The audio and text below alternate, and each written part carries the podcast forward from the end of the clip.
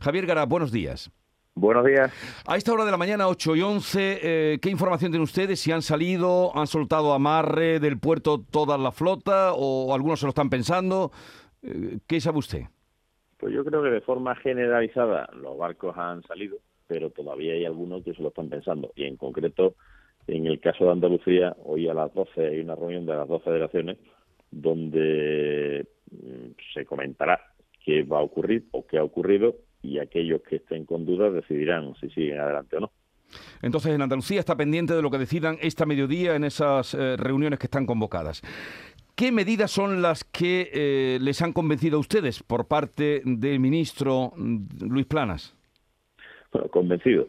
En realidad, como nosotros decíamos ayer al salir de la reunión, hemos visto, por un lado, buena disposición. Primero, que, el ministro, eh, el diagnóstico que ha hecho del problema coincide con el nuestro. A diferencia, a lo mejor, de lo que ocurre con otros ministros que parece que están en otro mundo, este ministro ha sido consciente del gravísimo problema que tenemos en, la pesca española y que como no haya unas ayudas a corto y a medio plazo, la flota, la pesca, los pescadores se arruinan. Eso en primer lugar. Y en segundo lugar, hemos visto buena disposición por su parte para intentar ayudarnos. Lo que le ha faltado es concreción, eso hay que decirlo claramente. Eh, entre esas ayudas que nos ha mencionado hay algunas eh, que ya son que ya son eh, que, se van a poner en marcha como puede ser el artículo 26 del Fondo Europeo Marítimo y Pesquero y de Acuicultura que permite tras una autorización que tiene que hacer en breve el comisario de la Comisión Europea permite activar unas ayudas, dar unas ayudas por los costes adicionales y el lucro cesante eh, en caso de circunstancias excepcionales, acontecimientos excepcionales que supongan una perturbación del mercado. El comisario ha anunciado que va a autorizar o va a considerar esta, esta invasión de Ucrania por parte de Rusia una situación excepcional y que tiene claramente una perturbación en el mercado.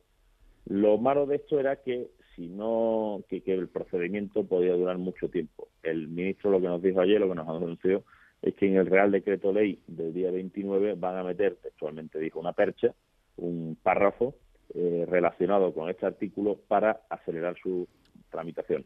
Y por otro lado, también dijo que se producirían adelantos parciales de esas cantidades, con lo cual eso nos parece positivo.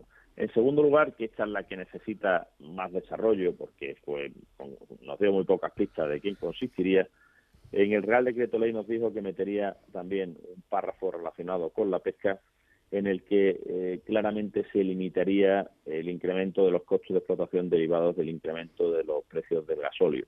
Esa medida, en función de cómo salga, puede ser muy importante y ahí es donde le damos esa, ese voto de confianza, eh, confiando en que lo que nos está anunciando sin concretar pueda ser positivo. Luego dice que las tarifas portuarias de los puertos de interés general que dependen de puertos del Estado eh, se van a se van a rebajar o se van incluso a, eliminar durante un tiempo. Y eso también es algo que hemos pedido. Con relación a la seguridad social que nosotros hemos insistido mucho y la, exoneración de las cotizaciones sociales nos ha dicho que él su, su, ministerio lo ha planteado al, al gobierno al Consejo de Ministros lo está hablando con los otros ministerios y que eso está pendiente de resolución para ver si sale o no sale le hemos insistido en que esa sería una medida muy importante a desarrollar. Y por último, nos ha dicho que eh, habrá un, unos préstamos ICO-SAECA que podrá permitir tener mayor liquidez a las empresas con unas condiciones muy buenas.